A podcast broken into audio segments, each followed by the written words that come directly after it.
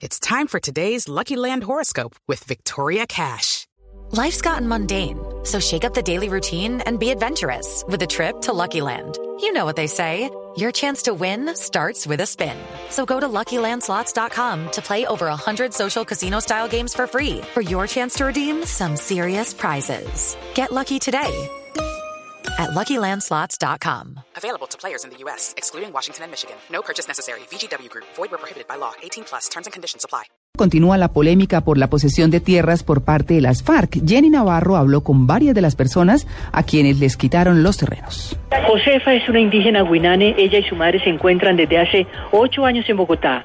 Según su testimonio, un comandante guerrillero les quitó sus tierras. Cuando la guerrilla no, me, me hizo a mí, cuando que fuera ya, si no entregaba la finca con las ganas y me tocó entregar y nos salimos y cuando salimos de allá la- el comandante nos dijo que no con la jeta cerrada tiene que estar allá en la ciudad y no y ahora estoy mal tengo miedo no sé Martín también cuenta cómo fue sacado de su finca en el Caquetá. ¿Quiénes eh, te sacan de las tierras?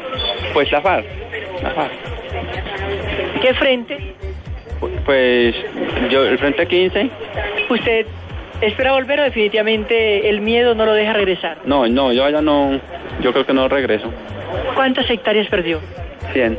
Nelson tiene la carpeta donde denunció no solo que la guerrilla lo sacó de la finca en el Meta, también que lo mantuvo secuestrado cinco años. es la pérdida de mi finca, eh, la pérdida del ganado, desplazamiento, eh, retención de casi cinco años por posesionación de los bienes de, de- de mi padre y los míos, eh, dentro de los cuales pues mataron a un hermano, mataron tres primos, por el hecho de que uno no colabora o que mi padre no colaboró con mis hermanos, eso dio paso a que nos quitaron las propiedades.